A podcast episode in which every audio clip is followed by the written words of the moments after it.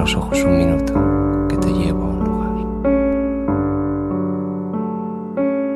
El hombre que se enamoró de la luna.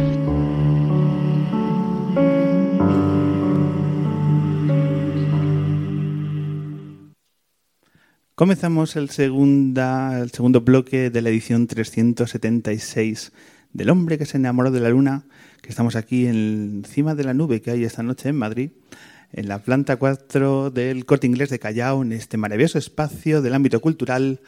Y lo que vamos a hacer es pedir a nuestro público que recibamos como se merece con un fuerte aplauso porque ni más ni menos que tenemos hoy como invitada ilustre de esta edición lunera a la periodista Ana Pastor.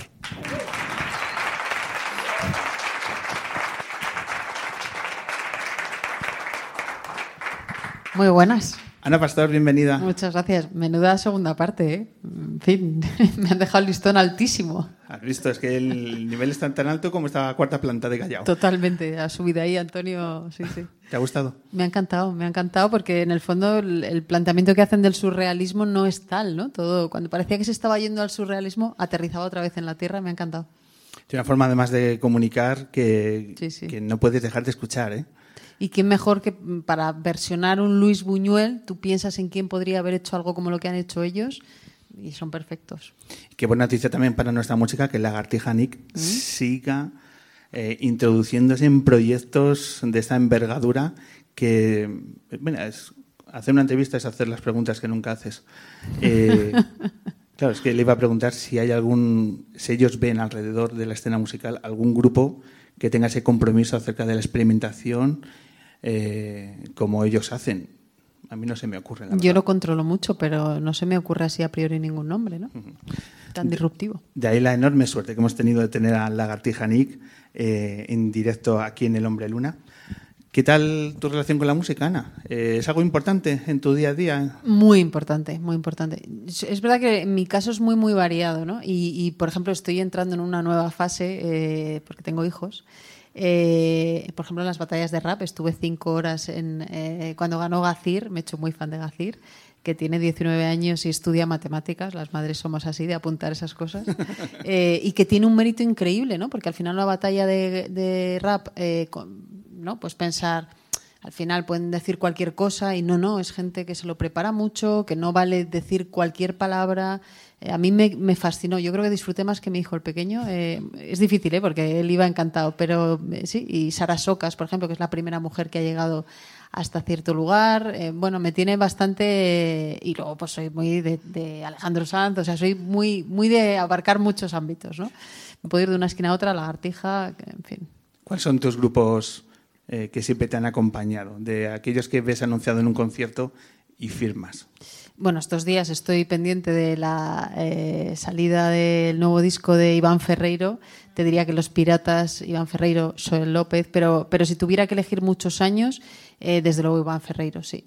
Iván y Amaro, eh, que yo creo que también tienen ese punto, ¿no? De lo que estábamos diciendo. Un poco hace, hace un tiempo estuve en un concierto justo cuando pasó la primera fase de la pandemia al aire libre y, era casi una homilía, no era un concierto, hablaban más de lo que cantaban, pero estábamos todos tan entregados porque somos fans y porque conectaban también con lo que estábamos viviendo después de la pandemia que me encantó. Bueno, soy muy fan, que te voy a decir, no soy muy objetiva.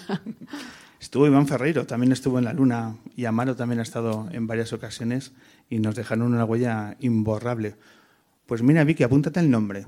Vamos a ver si podemos llamar a Iván un día, un día de estos, a ver si firma una, una luna en Callao.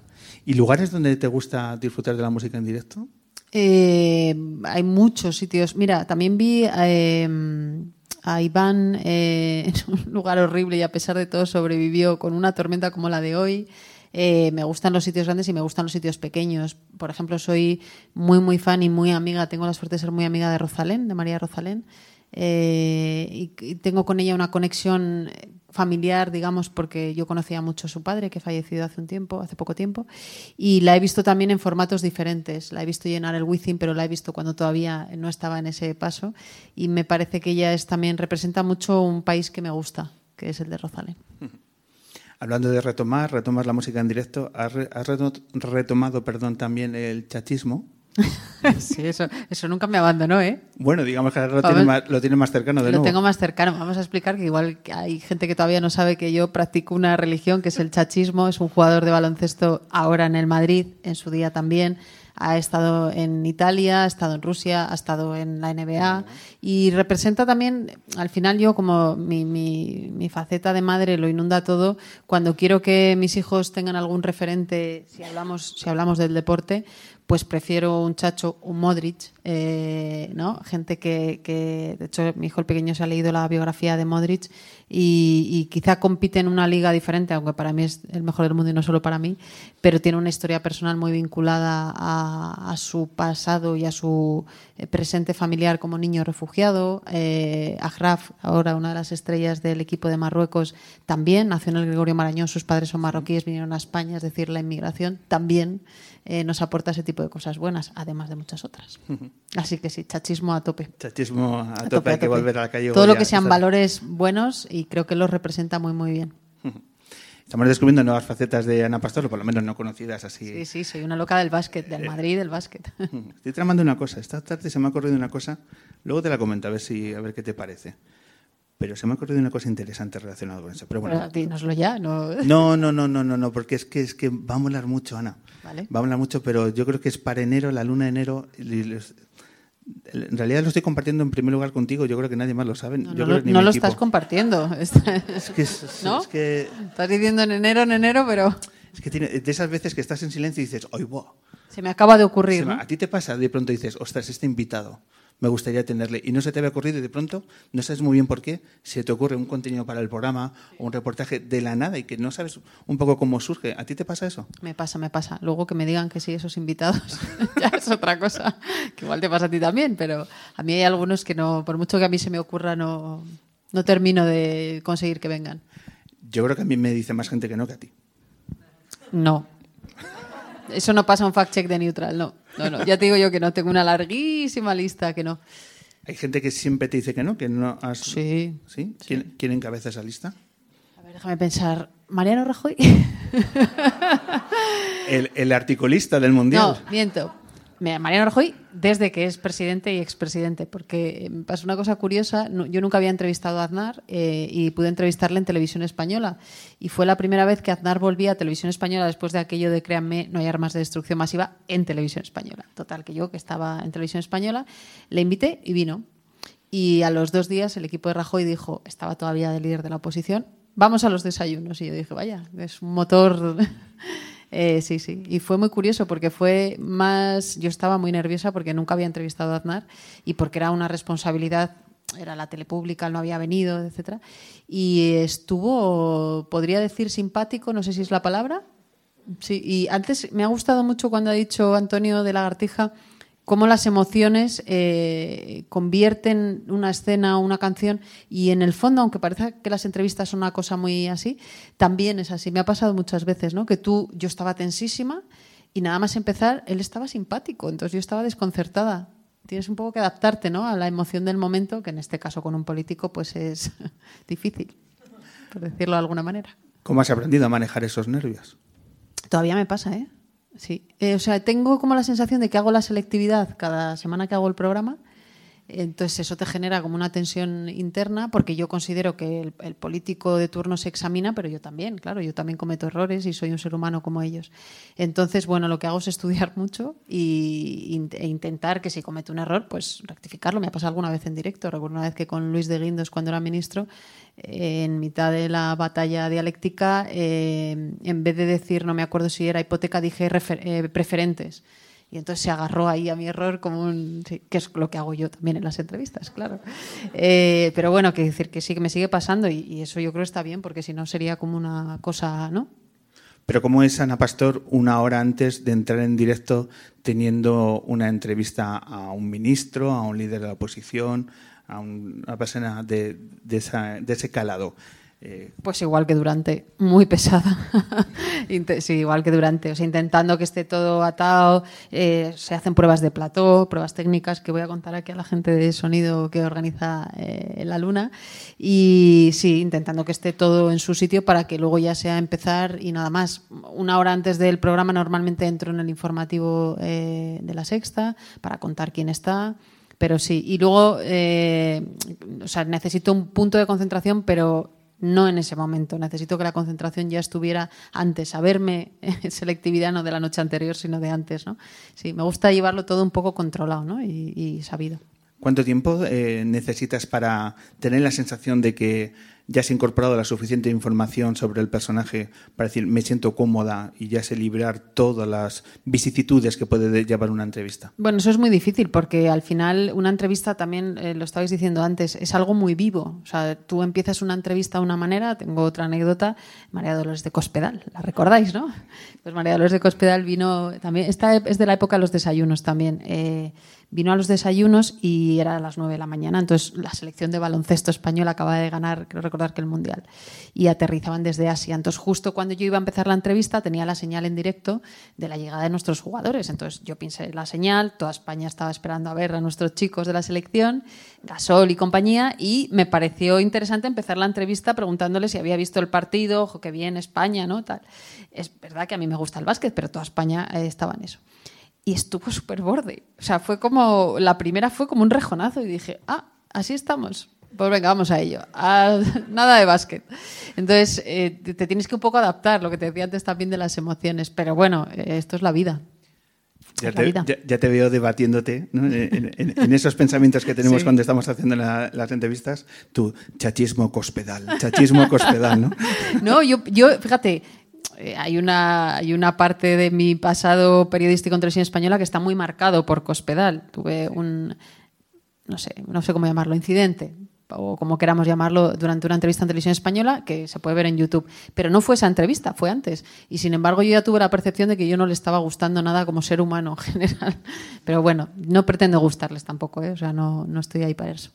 ¿Cambia mucho a la hora de afrontar una entrevista si estás en televisión española o estás en una televisión privada? No, yo creo que el periodismo es un servicio público allá donde lo practiques. Eh, De hecho, he seguido haciendo entrevistas eh, primero cuando salí de televisión española en CNN, que es una cadena americana, y luego en, en La Sexta, y mm, para mí es lo mismo. Es decir, no, no considero que cambie y que la responsabilidad sea diferente. Yo creo que es mucha responsabilidad. Tengo una suerte increíble de sentarme a preguntarle cosas a gente que tiene responsabilidad que no sé, que no tienen otros ciudadanos.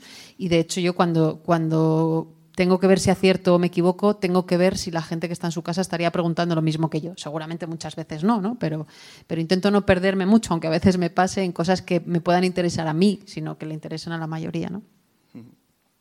Hablaba sobre todo del impacto. Es decir, hay que tener más cuidado cuando estás en televisión española porque se está más en el punto de mira, aquellos años de los desayunos. Eh, es decir, la presión de la alta política llega de una forma más clara cuando se está en televisión española que cuando se está en otro medio. No, la presión de la política llega siempre a todas horas y en todas partes, eh, pero la presión en general, ¿no? Yo creo que lo que tienes que aprender es a manejarla. Es verdad que a mí en televisión española me cesaron de los desayunos y eso es así, eh, pero yo me lo tomaba igual. Quiero decir, eh, viví una anécdota con un político que antes de entrar a una entrevista me mandó un mensaje. Yo, como sabéis, siempre tengo el móvil cerca y lo estoy todo el rato mirando, también durante los directos, por si pasa algo. Y antes de entrar me advirtió sobre tocar o no un tema. Y dije, este no sabe lo que ha hecho. O sea, a mí, o sea, mm, soy como un torillo, ¿no? Eh, no, no te gustan estos símiles, pero soy como un torillo con un pañuelo rojo, ¿no? Y, y- y presiones, sí, claro, es absurdo. Hay presiones de todos, todos. Pero es verdad que creo que hay una cosa que influye para bien, que es el lugar en el que trabajas y los jefes o las jefas que tengas. Y yo eso lo he aprendido con alguien que estuvo también contigo, llamado Iñaki Gabilondo.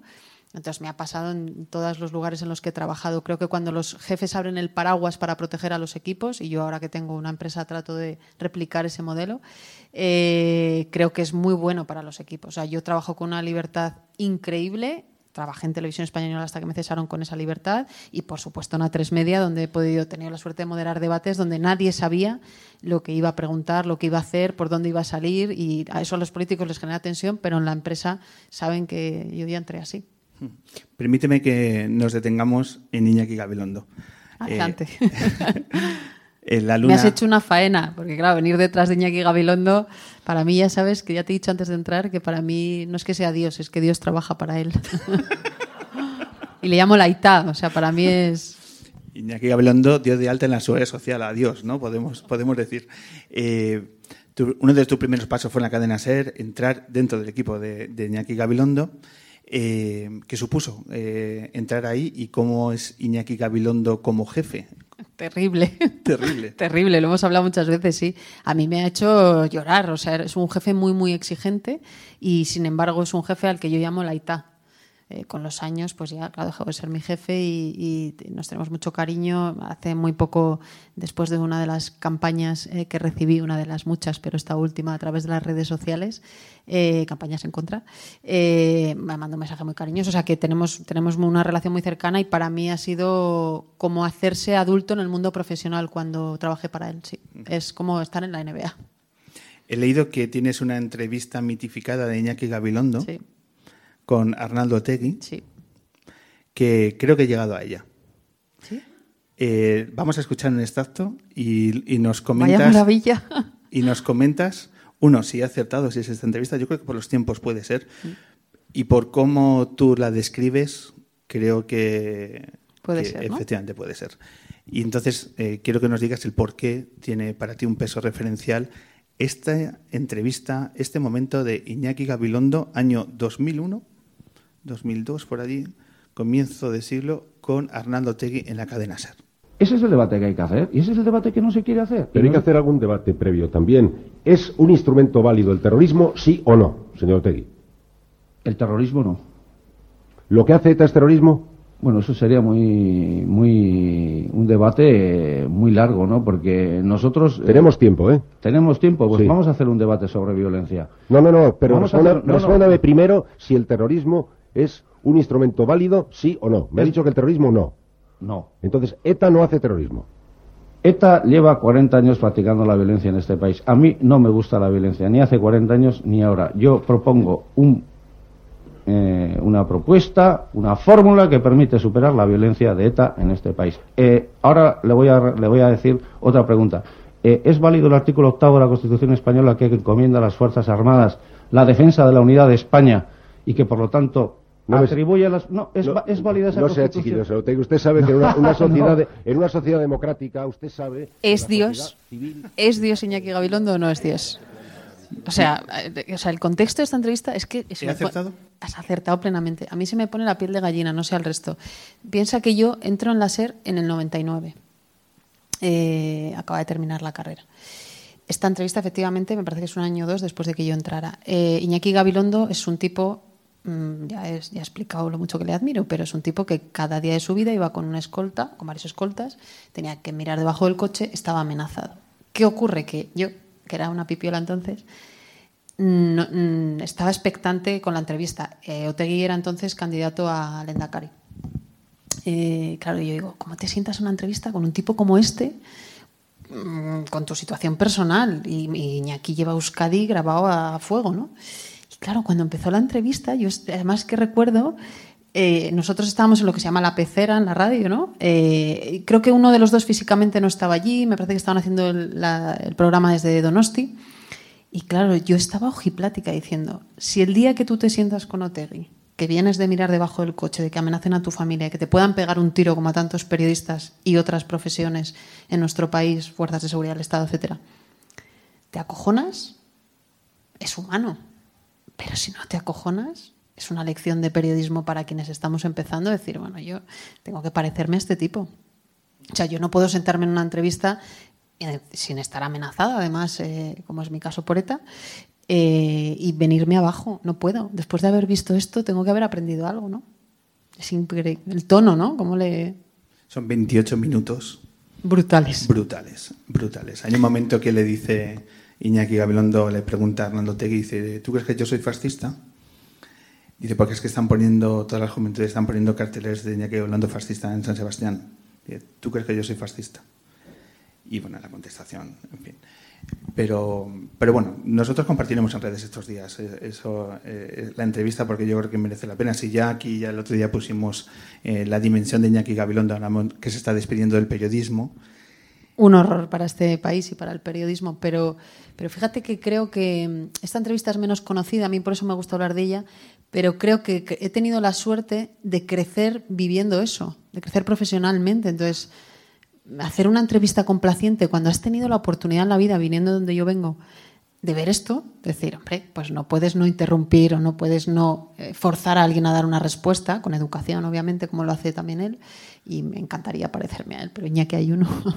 Ana, ¿recuerdas cómo fue el final de la entrevista? Es decir, cuando acaba, ¿cómo estaba Iñaki en ese momento? Pues es que, ¿sabes qué pasa? Que es otro aprendizaje de Iñaki. Cuando haces un programa diario de tantas horas y de tanta trascendencia como era su caso y como hay tantos, tú ya estás pensando en lo siguiente. O sea, yo creo que Iñaki nunca fue consciente de la trascendencia que tenía lo que él hacía y, lo, y sobre todo lo que hacía, imagino que para el resto, pero para gente como yo, ¿sabes? De verlo. Entonces él acababa la entrevista y estaba en lo siguiente, porque el programa seguía, ¿no? Pero sé que el tema de, y conozco a otra gente, he tenido la suerte de trabajar con Aitor Gabilondo hace no mucho, eh, que también forma parte de su familia, y sé que es un tema para ellos capital. Aitor Gabilondo es el creador de Patria y de la serie, basada en el libro de Aramburu, y sé que es un tema que ellos llevan, bueno, pues como, como se pueden imaginar. Una de las lecciones que Iñaki Gabilondo compartía hace unas semanas aquí en La Luna era cuando eh, reconocía que le costaba mucho eh, crearse una opinión a estas alturas de, la vida. Dice, necesito demasiado tiempo y tengo que estar a la altura y, he de reconocer que no tengo opinión de todo. Eh, en tu trabajo, ¿cómo manejáis la rapidez, la inmediatez, tanto en tu persona como los tertulianos que trabajan en los programas de televisión, etcétera? ¿Cómo asumís el hecho de que a lo mejor no tengo opinión de todo o necesito más tiempo que la inmediatez del medio eh, nos, nos acaba provocando? ¿Cómo se vive eso? A ver, vivimos en la sociedad en la que vivimos, ¿no? Yo creo que los medios, la política, somos todos un reflejo de la sociedad a la que pertenecemos. Nosotros no venimos de Marte, los políticos no vienen de Marte, ¿no? Muchas veces a mí cuando me dicen, es que, ¿qué políticos tenemos? Bueno, ya, pues en Portugal los políticos son muy tranquilos porque los ha parido una sociedad seguramente mucho más tranquila. ¿no? Y yo creo que con los medios pasa un poco lo mismo.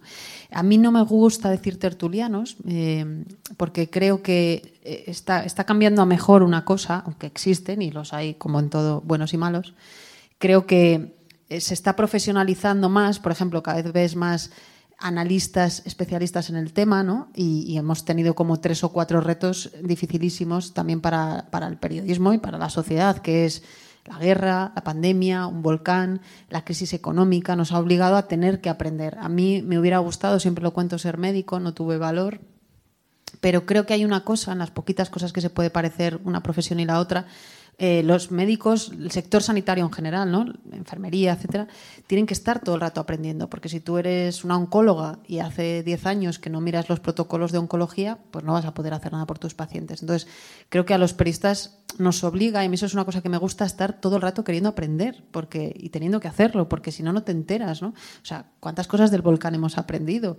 Y, y creo que una cosa que está bien es que no puedo opinar, yo no puedo opinar del volcán pero teníamos gente maravillosa que hemos descubierto que hay gente en España que sabe un huevo de este tema, que son referencias internacionales.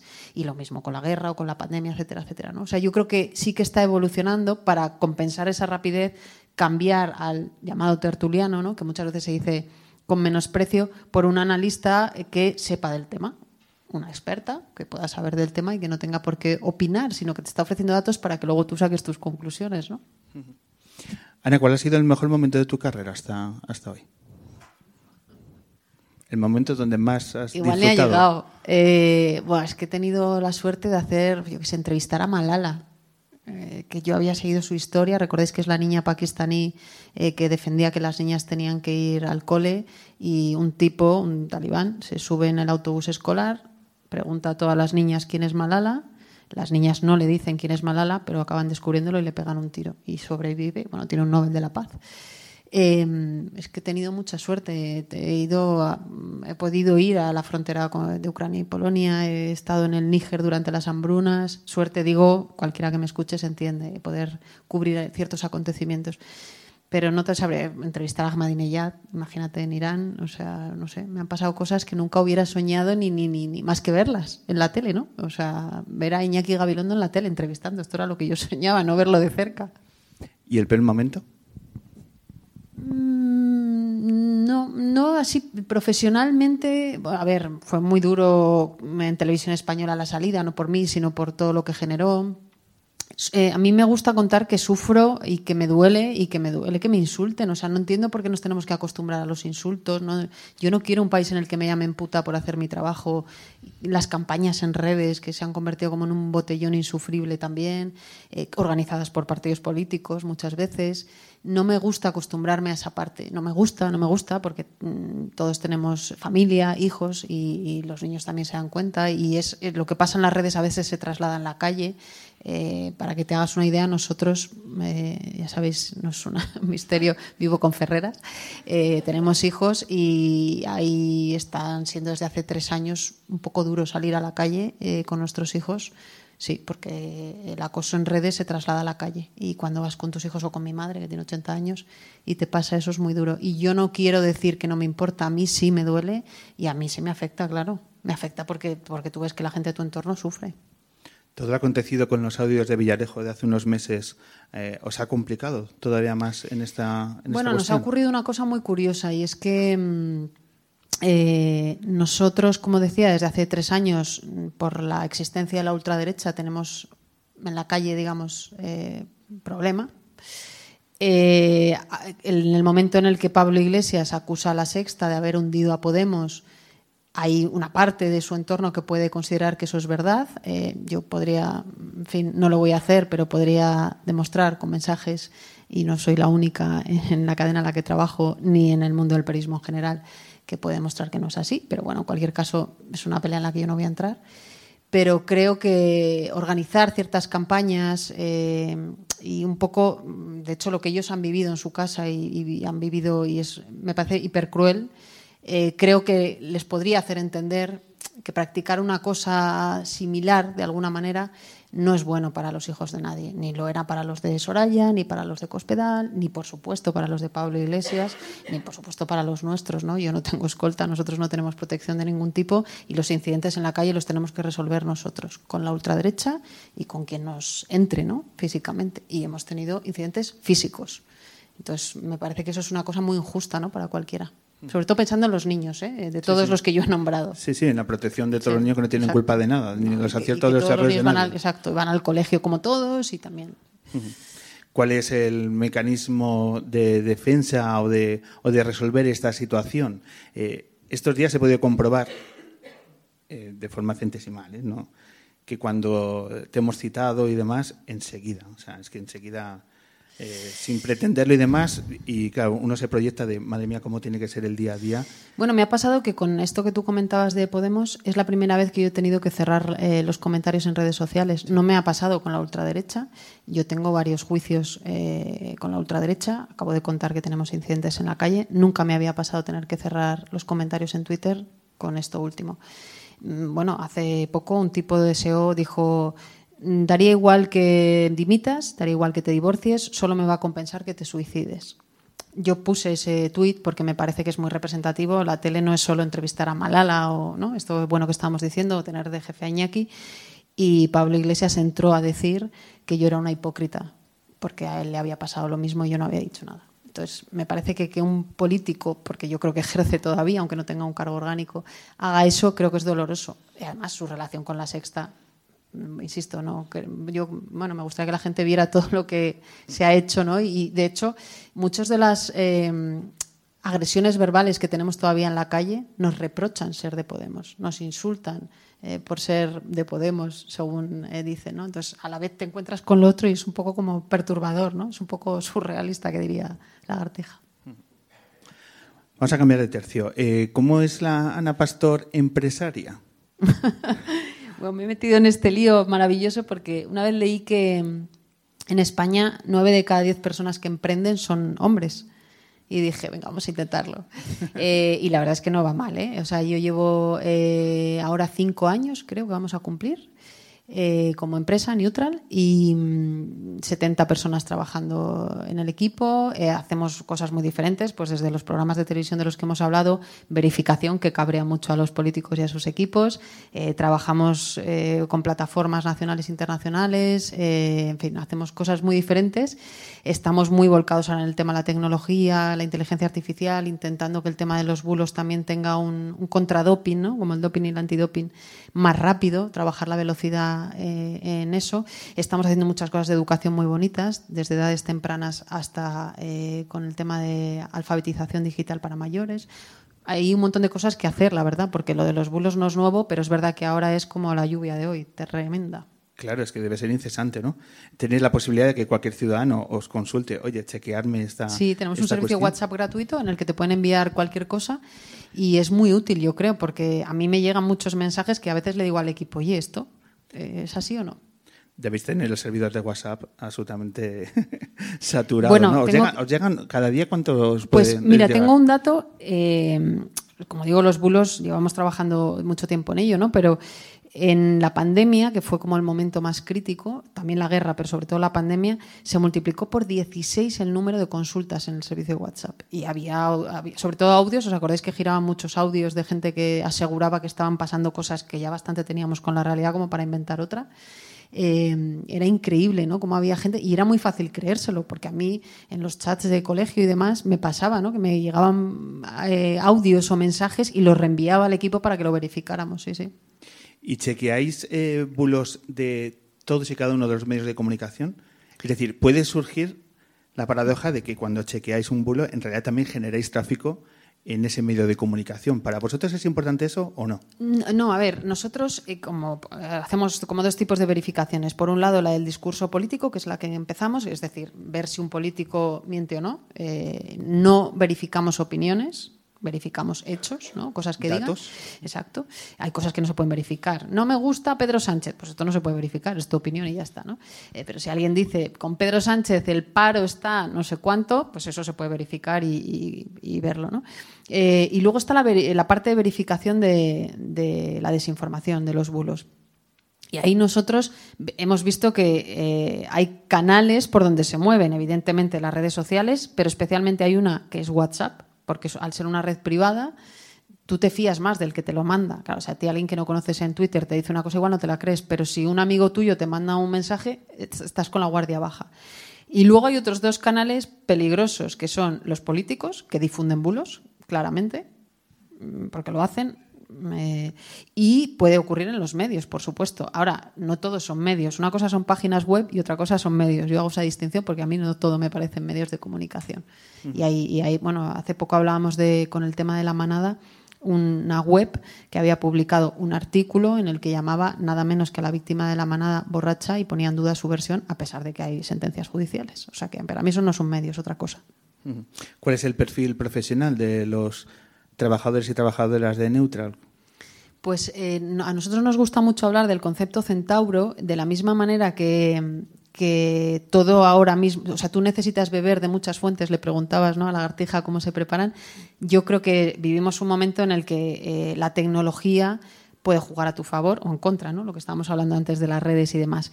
Nos gusta hablar del concepto centauro, ¿no? En el que los periodistas seamos medio periodistas y medio programadores. ¿Por qué digo medio programadores? Porque creo que la tecnología, cuando tú tienes que explicar eh, los datos de la selección de Marruecos, es mucho más interesante para el público al que tú te diriges, que en su mayoría son millennials en nuestro caso, eh, que se lo presentes de una manera atractiva. Y, para eso necesitas gente que lo sepa hacer, no solo que le guste el tema, no solo que encuentre los datos, sino que lo sepa visualizar. ¿no? Y muchas veces, para, tanto para la captación del dato como para la visualización, necesitas perfiles técnicos un poquito más allá del periodista. Si en, en mi generación era tener inglés, que yo, el mío no es muy bueno, pero si en mi generación era tener inglés, creo que ahora estamos en una etapa en la que también pasa con los niños, la programación tiene como un, un plus, ¿no? Y también en los equipos nos gusta que sea así. Eh, Una vez leí que el New York Times tiene como reto ser el medio de comunicación del mundo con más programadores, más, perdón, periodistas que programen, no programadores. Y yo dije, pues venga, vamos a intentarlo en neutral. también, no para competir, o sí. Venga, pues vamos a hacer una, una última doble pregunta Sí. para ir cerrando, porque tengo muchas ganas de regalarte la novela de Thomas Sí, Van porque además ve, me había hablado Eduardo Madina de, sé que lo habéis tenido aquí también, ¿no? De cómo se había sentido en la entrevista y tal, y, y Edu Madina, que es un tipo hiperlector y muy culto y que, y que es estupendo, probablemente por eso también ha sido expulsado de alguna manera de la política. Eh, hablamos a veces de libros y yo pensaba, digo, me voy a pensar mi lista actual, por si me preguntabas, pero bueno, ya tengo ahí. Es verdad que cuando en, en aquella entrevista a Edu Madina, en la pasada temporada, pero en este año, eh, es de los pocos invitados que me ha dicho, me he leído la novela. No me sorprende. Sí, sí. Lo dijo y pedazo novela, Pablo, me decía Edu Madina. Tiene muy buen gusto lector y además tenemos un amigo común que es Pedro Simón, que escribe y que recomiendo mucho sus dos últimos libros, Los ingratos y los incomprendidos, que creo es un retrato también de nosotros como país en muchos sentidos. Y, y el otro día hablábamos de él, precisamente. Ana, eh, hablando de selectividad, eh, ¿cuál es tu próximo examen? ¿De quién te estás preparando? ¿De Y- entrevista, dices? Sí. Este era. ¿Perdón? Era este. Déjame que tengo navidades, que me relaje un poco. Era este, era este. Era este. ¿Y a quién te gustaría entrevistar? De aquella lista, no sé si de aquellos que te han dicho que no, o de aquellos que todavía, imagino que también habrá una lista de todavía no le, le, le he mandado la solicitud. A ver, tengo más. una que es mi entrevista frustrada y la canción de, que habéis puesto al principio. eh, mm, una de las cosas que me voy a quedar con ganas de hacer en la vida es haber entrevistado a Mandela. A veces pienso que los mitos, porque yo no tengo muchos mitos, pero Mandela sí lo era. que, eh, un recuerdo era Iñaki, tú decías con Otegi, y yo tengo otro eh, viendo cómo sale Mandela de la cárcel, la primera rueda de prensa que da con Winnie Mandela todavía a su lado. Y recuerdo que yo pensé, para estar viendo esto, ¿qué tienes que ser? O sea, para estar ahí en Sudáfrica, cuando este señor ha sido liberado, y dije, pues periodista. Claro, yo debía tener 12 o 13 años, dije, pues estar ahí preguntando, ¿no? Y creo que es el único sitio en una rueda de prensa que yo habría aplaudido eh, al terminar, porque el tipo encima hizo un discurso de conciliación. Probablemente mi entrevista frustrada es Mandela, y ahora hay un montón que me gustaría. Zelensky me encantaría, mm, me encantaría hasta Trump, imagínate. Como Y- vuelve, pues igual puedo seguir intentándolo. Y de esa lista de, que decíamos al comienzo de la entrevista, de los que mm, siempre me dicen que no, ¿cuál te gustaría que su, por aquellos cambios de su equipo de comunicación de pronto te digan que sí? ¿A ti te escriben eh, los partidos políticos diciendo, oye, queremos ir a tu programa? ¿No? No, ¿No? no, no. ¿Nunca lo no, han hecho? Nunca. O sea, yo tengo eh, tiras y afloja continuos. Por ejemplo, antes que mencionaba a Pablo Iglesias, Pablo Iglesias era uno de los tipos que más daba la cara. O sea, es verdad, se ponía mucho conmigo en las entrevistas, hasta que fue nombrado vicepresidente de gobierno, que nunca vino. Claro. Eh, entonces, es curioso que yo tengo muchos mensajes de, pero vais a venir, pero vais a venir, pero vais a venir. Y no, o sea, no, a mí no me, no me suele pasar lo contrario. Cambia mucho la actitud de los invitados cuando están en la oposición que cuando están en el gobierno y viceversa. Mucho, mucho, muchísimo. sí. Pero no con los periodistas, cambia con todo, cuando prometen cosas y luego no tal, sí, sí. Mm. Pero con, con vosotros Pero yo lo entiendo, ¿eh? Tampoco, o sea, me parece que son humanos. Te dicen que no en el gobierno y luego cuando están en la oposición te dicen que sí. Incluso en el gobierno a veces me dicen que sí también. Mira, Pedro Sánchez, que hace siglos que a mí no me da una entrevista, llevaba años, años y nunca venía, nunca venía, nunca venía. Y, justo cuando convencí a su equipo para que viniera, fue la semana en la que cesó a Maxine Huerta, a Carmen Montón, lo del tema que si había copiado o no la tesis. Entonces, claro, por la entrevista creo que no voy a hacer más, porque la entrevista fue difícil, claro, para él. Pero bueno, igual repite, nunca se sabe. Feijóo ha venido este año, ¿eh? nada más llegar al, al, al líder- al ser el líder del PP. ¿Y qué tal notaste a Fijo en, en las primeras preguntas? ¿Cómo- ¿Cuál es su talante? Pues bien, bien, bien, porque, porque no suele ser una entrevista fácil y ya te digo que el primer minuto marca un poco el tono de todo. Si vas muy tenso, eh, pero seguramente ellos piensan lo mismo, ¿no? A ver cómo viene Pastor. Eh, lo que pasa que a mí me gusta la gente que es lo que parece. Entonces intento hacer eso. Es decir, yo soy como parezco, te voy a interrumpir porque fíjate, te lo estoy haciendo a ti, y soy como parezco, para bien y para mal. Y entonces me gusta la gente que es así. ¿Has notado a invitados que estaban demasiado nerviosos? O sea, has dicho, no le voy a apretar al comenzar la entrevista, que es que... como No, no tengo ¿no? mucho corazón yo en eso, no. Con, Pero- los, pero notas- con los políticos. ¿Notas con- cierto grado de, no intimidación, pero decir, cierto miedo escénico No, ante no, el reto de una es eso, entrevista? a ver, si tampoco es un- son preguntas, tampoco. Otra cosa, por ejemplo, son los debates. En los debates sí, porque se juegan mucho, estás a tres días o a dos días de unas elecciones. Ahí se puede notar un poco más en ellos y en sus equipos. Pero yo creo que en las. Es que son preguntas. Ya. Te puedes equivocar, sí, yo no digo que no, pero yo también me puedo equivocar, o sea que... Sí, son preguntas, pero detrás hay tres millones de personas. Sí, Es que sí, es- pero, eso es un- pero bueno, yo creo que eso también se ha profesionalizado mucho. Yo recuerdo que cuando empecé en 59 segundos venían como más... "Ah, que vengo aquí a pasar el rato.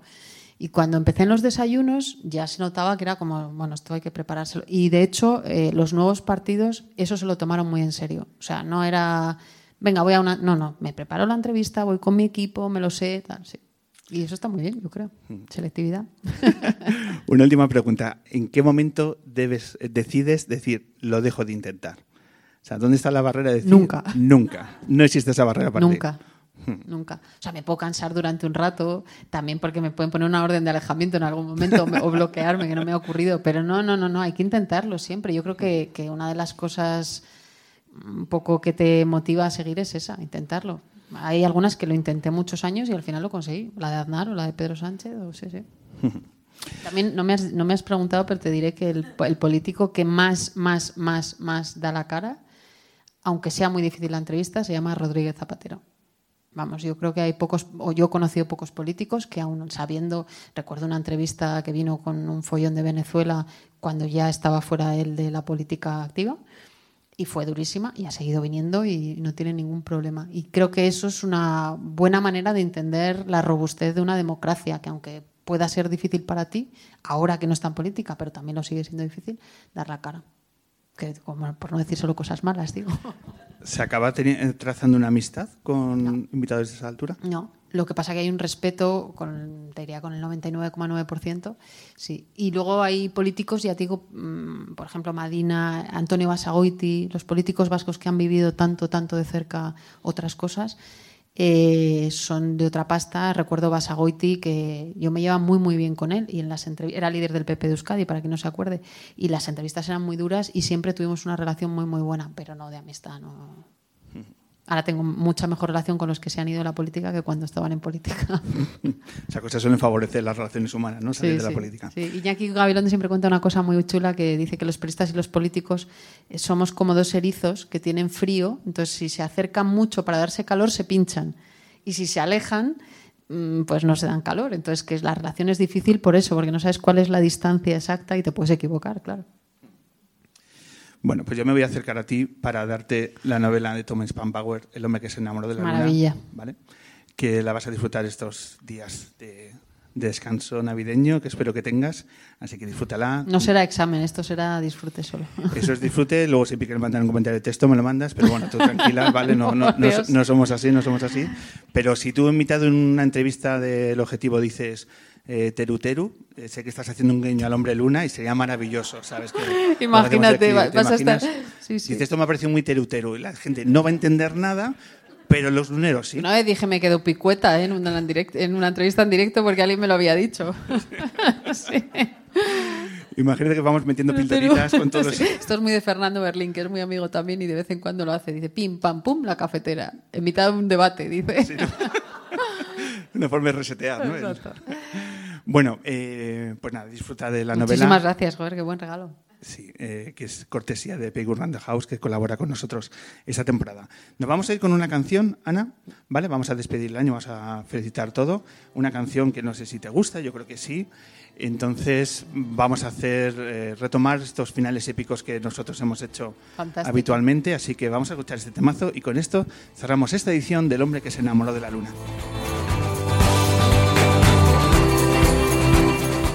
Y lo primero que vamos a hacer es a los valientes, a los héroes que se han subido a Callao, ¿verdad, Ana?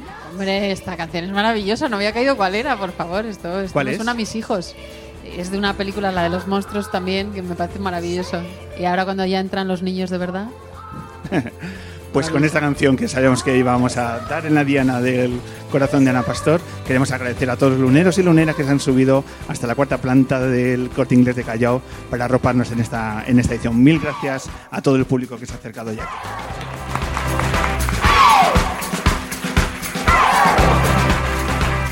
Mil gracias como siempre a Perú Saizprez, el poeta en la luna. Muchas gracias compañeros por abrir la luna. Muchas gracias a todo el equipo del ámbito cultural, Pita Sopena, Nacho, Geroas, como siempre, por tercera ocasión. Ha sido un verdadero placer estar aquí. Mil gracias. Ana, voy a poner, voy a poner nombre a mi equipo, ¿vale? Porque aquí ha estado también nuestros fotógrafos Maqueda y Rebeca Mayorga. Nuestros carteles que habéis visto en la calle Preciados estos días y en redes es de Manuel Granados. En la producción de sonido tenemos a Daniel Liébana y en las tareas de producción y complicidades tenemos a Vicky Cantos. Ana Pastor, ¿qué decirte? Ya sabes dónde está tu luna, así que te vienes una vez al mes, te sientas aquí al público. ¿Sabes? No te voy No, a que dar hablo mucho, que hablo mucho. Nada, Estás en tu programa de radio, ha sido un verdadero placer compartir. Muchísimas gracias por este, este rato. tiempo. Muchas gracias. Y nada, feliz todo, disfrutar estos días, un placer, Pablo Loriente. Nos vemos 19 de enero de nuevo aquí en el ámbito cultural de Callao. Hasta pronto.